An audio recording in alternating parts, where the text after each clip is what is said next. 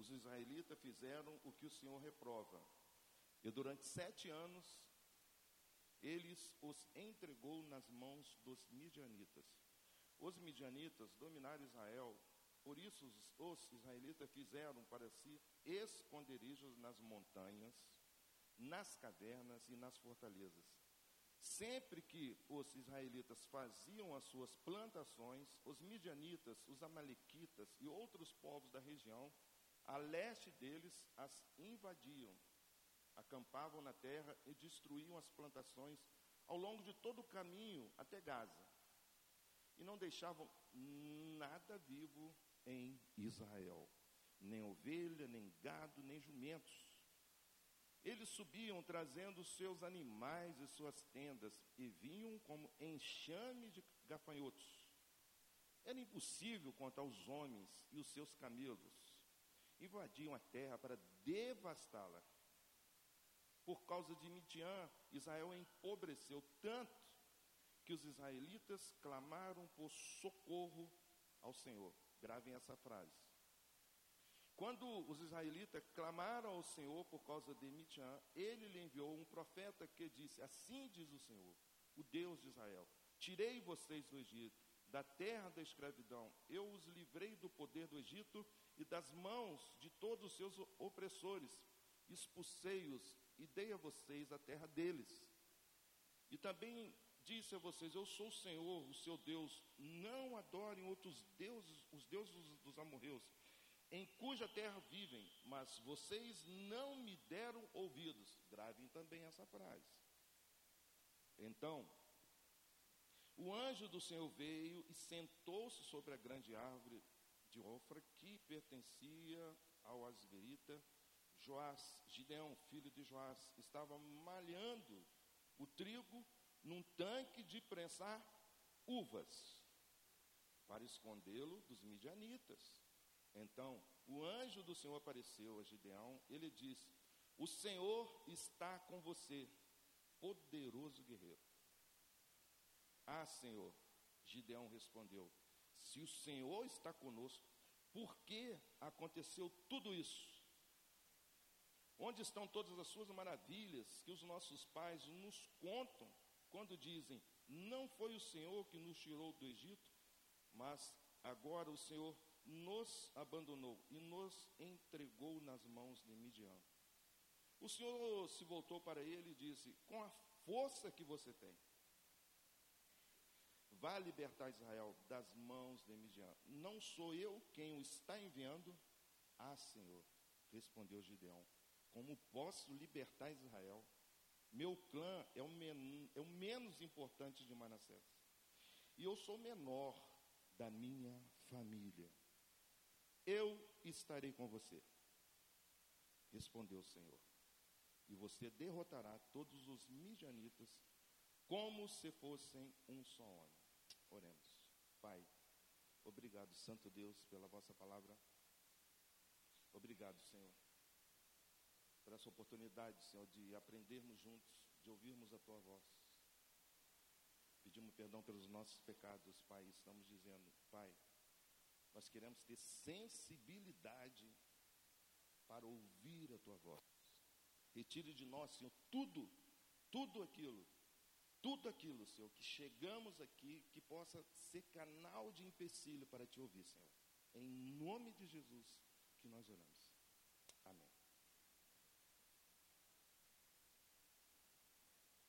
O tema da mensagem de hoje será: O teu amor não falha nunca falha. Vou repetir. O teu amor não falha, nunca falha. Você já teve uma experiência no qual o teu filho ou tua filha chegou para você e perguntou: Como é Deus? Teu filho já te perguntou isso? Como é Deus? Já. E aí, como é que você respondeu? Geralmente a gente responde assim: Deus é muito poderoso. Deus é poder. Deus, tudo que a gente pede, Ele, ele responde. Deus Ele é tão poderoso que, olha, Ele está lá no céu. Mas Ele está presente aqui também, porque Ele é imanente. Mas Deus é poderoso, pode todas as coisas. Aí teu filho faz a segunda, a segunda pergunta, qual é? Como é o Deus que a senhora serve? E aí, a mãe ou o pai percebe a pergunta sapiciosa do filho, né? Porque o filho sabe que você serve um Deus. Só que você decifrou para ele um Deus poderoso, um Deus forte, um Deus transcendente, mas imanente, um Deus que tudo pode. Mas o teu filho faz a, a segunda pergunta porque ele quer, quer saber o porquê que você não evidencia essa fé na sua casa, no seu trabalho, no seu dia a dia. E aí ele pergunta: e como é o Deus que a senhora serve? Como é o Deus que o senhor serve? Será que o teu filho está vendo temor de Deus em sua vida? Será que o teu filho tem visto o agir de Deus, o Deus poderoso, em sua vida?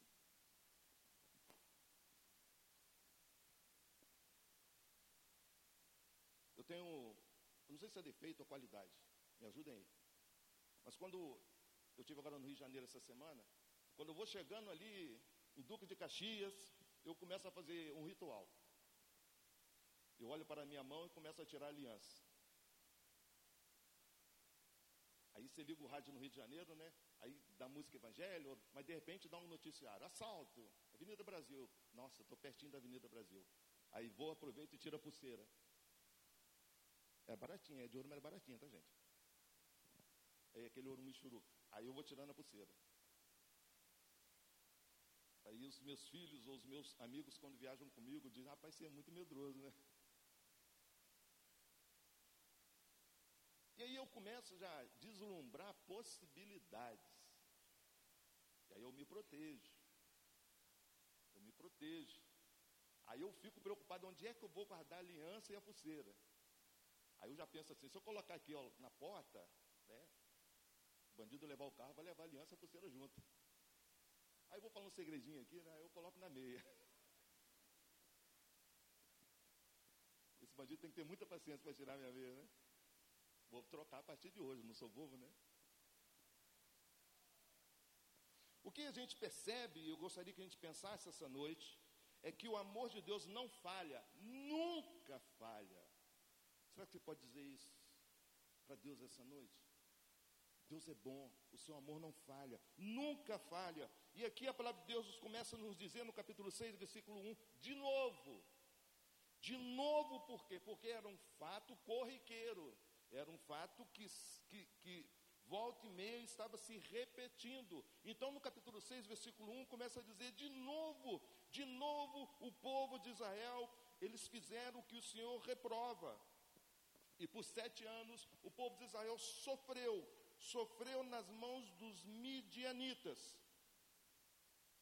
Os midianitas dominaram Israel, por isso os israelitas fizeram para si o resultado do desvio, da desobediência, levou ao israelita a sete anos serem dominados pelos midianitas. Vamos pensar em algumas coisas, a consequência disso.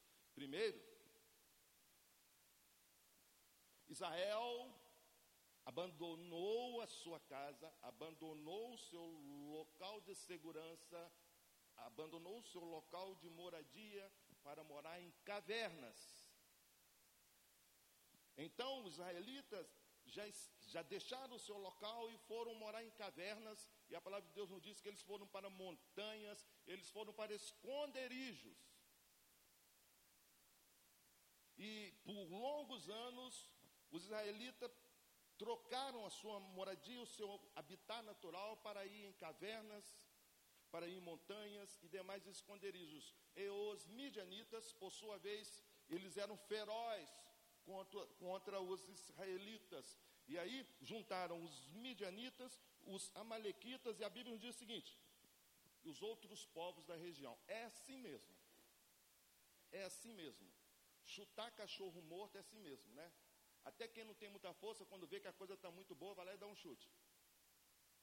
Quando perceberam que os midianitas, os amalequitas estavam destruindo, devastando os israelitas, até os outros povos que não tinham forças começaram a impregnar e devastar contra Israel.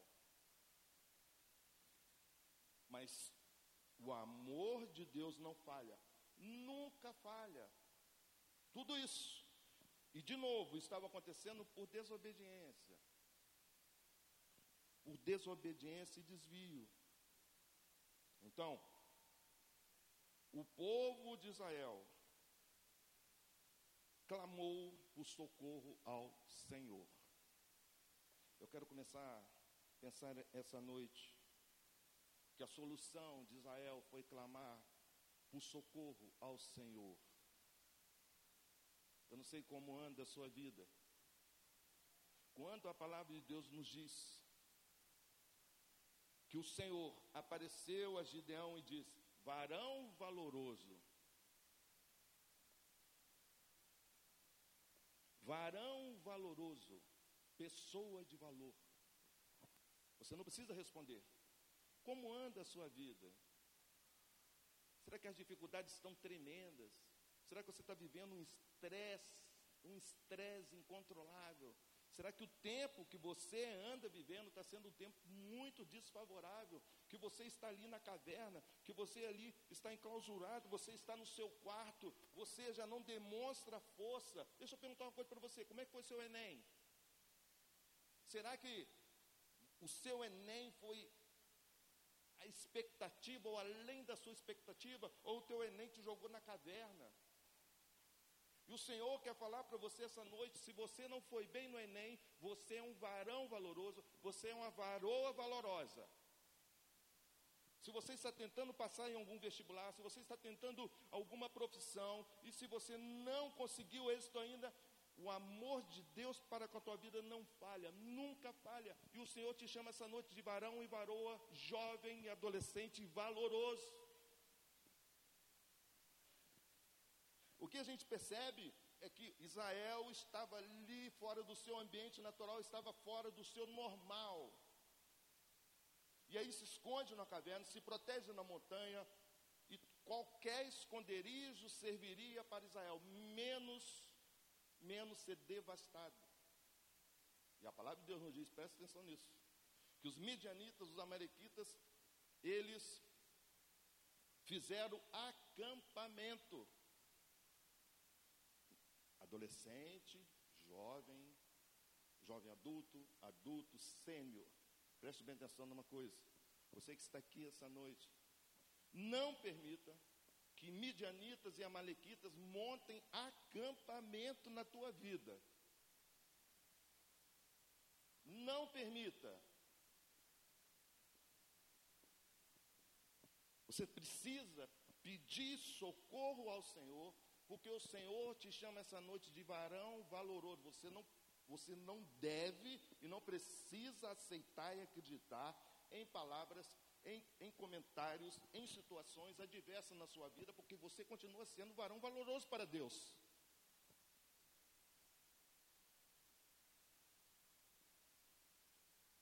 Então, Israel busca socorro no Senhor, Israel clama ao Senhor. A situação de Israel. E quando o anjo chega para Gideão, dizendo: varão valoroso. A situação de Gideão era o seguinte: de Israel, era malhar trigo, preste atenção nesse detalhe. Malhar trigo em um tanque de uvas. Você imagina o que é isso? Um tanque de uvas com a canaleta, onde tinha um recipiente ali embaixo. O tanque de uva, você, você pisava na uvas, ele era limitado, ele tinha uma área delimitada e ali você pisava, pisava, amassava as uvas e o caldo descia e tinha uma canaleta ali, um canal que esse, essa uva caía em algum recipiente. Agora, o trigo se malha em área imensa. O trigo se malha em área, em, em área descoberta. era essa a situação de Gideão e de Israel. Malhar trigo, ele não conseguia malhar mais o trigo numa área extensa, numa área descoberta, então ele limitou a vida dele num tanque de prensar uvas. Você não pode limitar a sua vida. Você não pode permitir que midianitas, amalequitas montem acampamento na sua vida. E aí você limita a sua vida, você limita o agir de Deus, você não consegue entender o agir, a grandiosa ação do Espírito Santo na sua vida. E é assim mesmo. Você monta um tanque, você tinha uma área extensa para explorar e começa a reduzir-se, reduzir-se, quando vê você está num tanque de uva, e o Senhor fala para você: saia desse tanque de uva, porque tem grandes coisas para a sua vida ainda. Amém? Tem grandes coisas para a tua vida. Você não precisa ficar num tanque de prensar uvas, onde o Senhor tem uma área extensa e descoberta para a tua vida.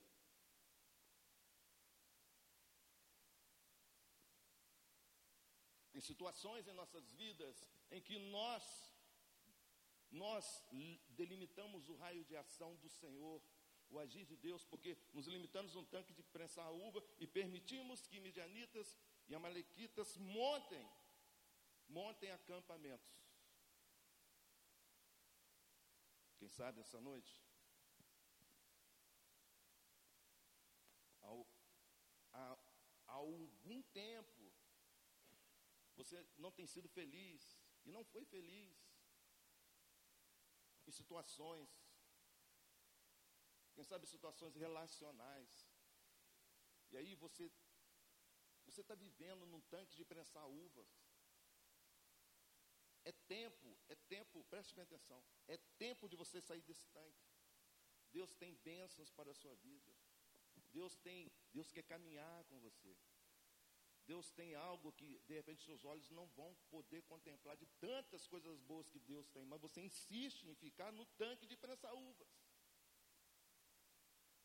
Quem sabe você lutou pelo seu casamento, você lutou pelo seu casamento, mas por, uma, por um motivo ou outro não deu certo e você está aqui. Você está permitindo que montem acampamentos devastadores e você não consegue caminhar mais. E o Senhor essa noite está dizendo para você: você é um varão valoroso. Você tem valor. Por mais que, que você pró propriamente tenha se jogado no chão. Mas o Senhor está dizendo: você para Deus é valoroso, querido, minha querida. Quem sabe, esse ano, ou essa semana, tem sido um período de muitas lutas, quem sabe você recebeu notícias, notícias que jamais, jamais você esperaria receber.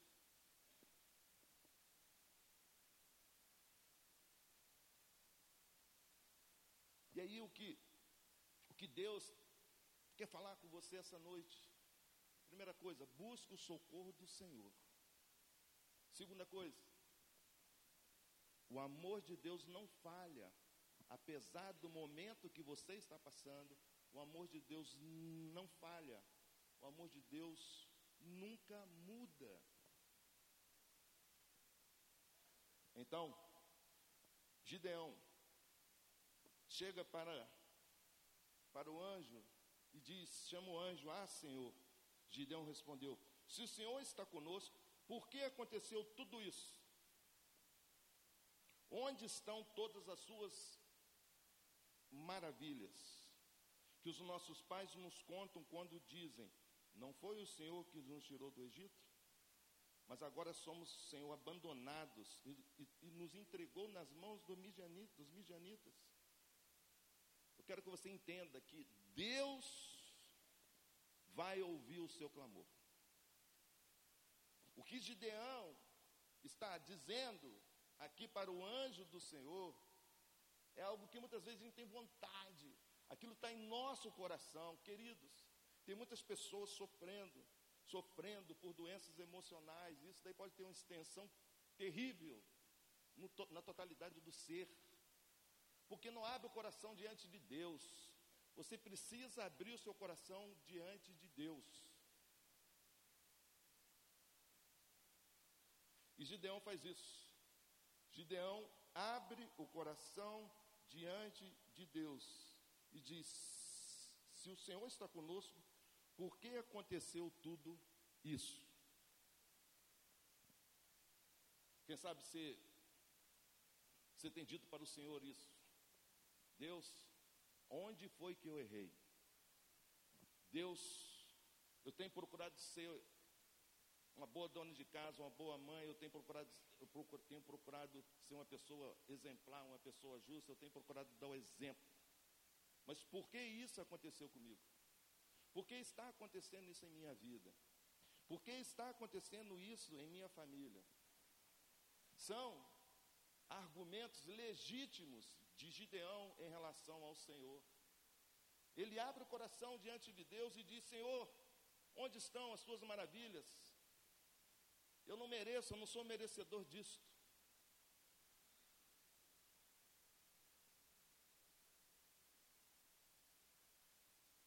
É mais ou menos isso que tem acontecido com você. Você tem feito tudo direitinho, você tem, tem caminhado, tem tido um cuidado muito grande para ser uma pessoa exemplar, fiel. Mas os midianitas estão ali te prensando. Os midianitas estão ali montando acampamentos. E quando o Senhor chega para falar com você, você diz para o Senhor: Senhor, por que eu? Por que eu?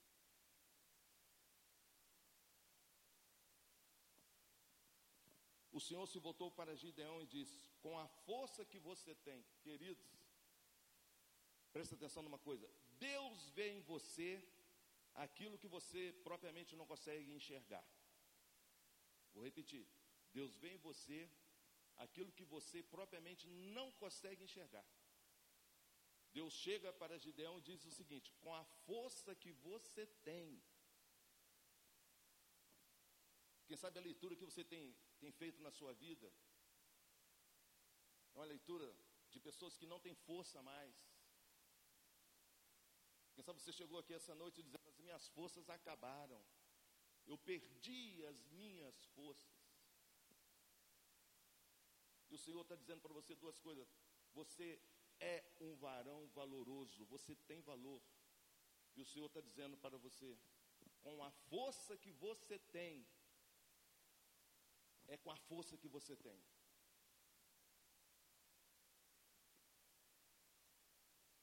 Deus te conhece muito mais do que você propriamente.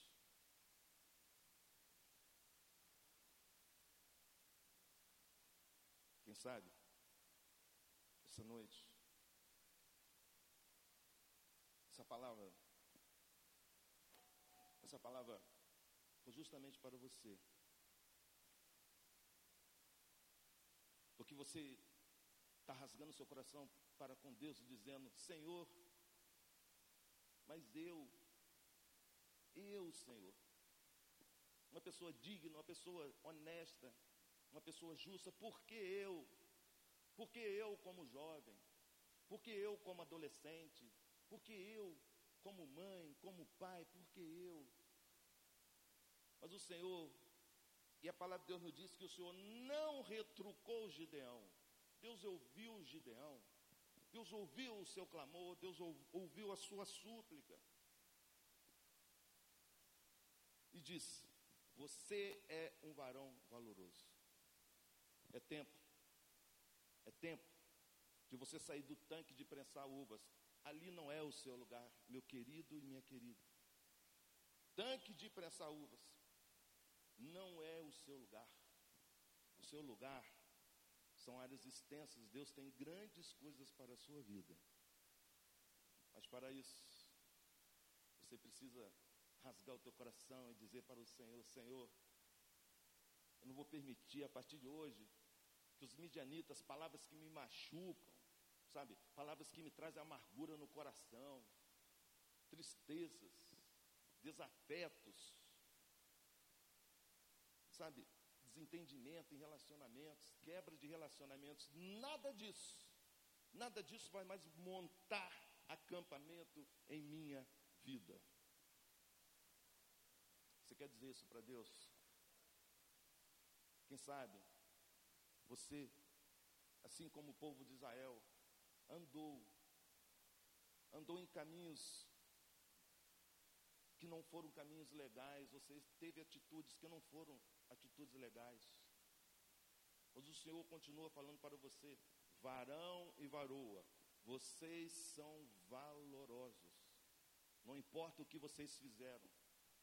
Vocês precisam buscar o socorro do Senhor. Vocês precisam entender que o amor de Deus nunca falha. O teu amor nunca falha.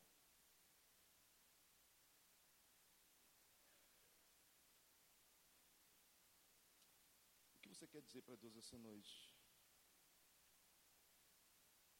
Enquanto o grupo se prepara, eu gostaria de orar pela tua vida. Eu gostaria de orar com pessoas que está aí findando o ano. Pessoas que tiveram uma semana, uma semana difícil, atribulada. Pessoas que estão aí com um ano muito difícil. Pessoas que fizeram tudo certo. Pessoas que procuraram fazer tudo da melhor forma possível. Mas caiu um, num tanque de uvas, está ali, sabe, está ali prensado, está permitindo acampamentos em nome de Jesus. Se existe algum acampamento na, na sua vida de amargura com alguém, vamos retirar isso hoje em nome de Jesus. Se existe, existe acampamento em sua vida com, com desilusões, vamos retirar isso. Se existe em sua vida acampamentos de tristeza, de tristeza, uma tristeza profunda, vamos retirar isso em nome de Jesus Cristo. Se existe acampamento de decepção, a vida está trazendo decepções em cima, em cima de decepções. A tua vida é um mar de decepções. Em nome de Jesus, vamos tirar esse acampamento. Vamos tirar esse acampamento em nome de Jesus Cristo. Porque os israelitas só se libertaram quando eles buscaram o socorro do Senhor. Só quando eles buscaram o socorro do Senhor. Então eu gostaria de terminar essa noite quem sabe você vai vir abraçado com alguém aqui para a gente estar orando. Quem sabe você vai vir aqui rasgando o coração, dizendo para Deus: Deus, mas eu, eu, Senhor, eu, Senhor, mas eu, Senhor. E o Senhor está dizendo para você: você é um varão, você é uma varoa valorosa.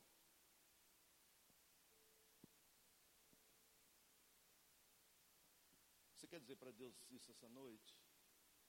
Quem sabe a tua vida não faz mais sentido.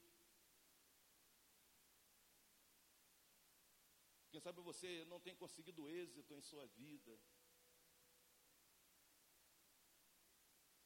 Eu falo para adolescentes que estão enfrentando um tempo terrível, terrível de concursos.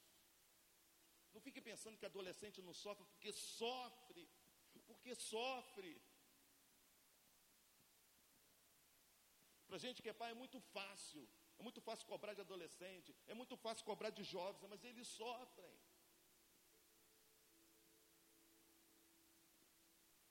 Tempo de pegar o teu adolescente, é tempo de pegar o teu jovem e dizer varão valoroso. Varão valoroso, varoa va va valorosa. Você quer dizer isso para Deus essa noite? que Deus está falando no seu coração. Você é valoroso, você é valorosa, com a força que você tem. Será que você chegou aqui essa noite sem força? Sem força, sem força para voltar a estudar, sem força para se preparar, sem força para tentar um relacionamento diante de Deus. Quem sabe o teu casamento foi destruído e você está ali naquele tanque de prensar uva em nome de Jesus Cristo. Se vocês tentaram, se vocês fizeram tudo o que podia, retire esse acampamento e ore para, ore para Deus e veja o que Deus quer para a tua vida. Você está pensando que um homem de meia idade não tem frustrações? Tem. Você que é um homem de, de meia idade como eu, você sabe quando chega essa idade, a desconfiança pelo teu valor é muito grande. O patrão começa a olhar para você e já te olha de, com outros olhos. O teu salário cai. A cobrança continua a mesma. E você é um homem de meia idade que chega em casa e olha, diz assim, e a tua esposa olha para a tua esposa e diz, eu estou fazendo tudo direitinho. Eu estou me esforçando.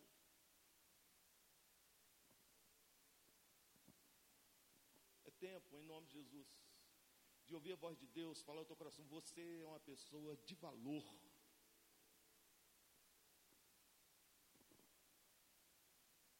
Você com a força que você tem, nunca esqueça isso. Quando você pensar que você não tem força, Deus que sabe além de você, Ele vai falar para você: você tem força sim. Você tem força sim. Mas para isso, você precisa buscar o socorro do Senhor. Você quer dizer isso para Deus? Porque sabe, você vai abraçar alguém, sabe? Alguém que você conhece, a gente vai estar aqui orando, sabe? A gente vai estar aqui orando pela tua vida, pela minha vida.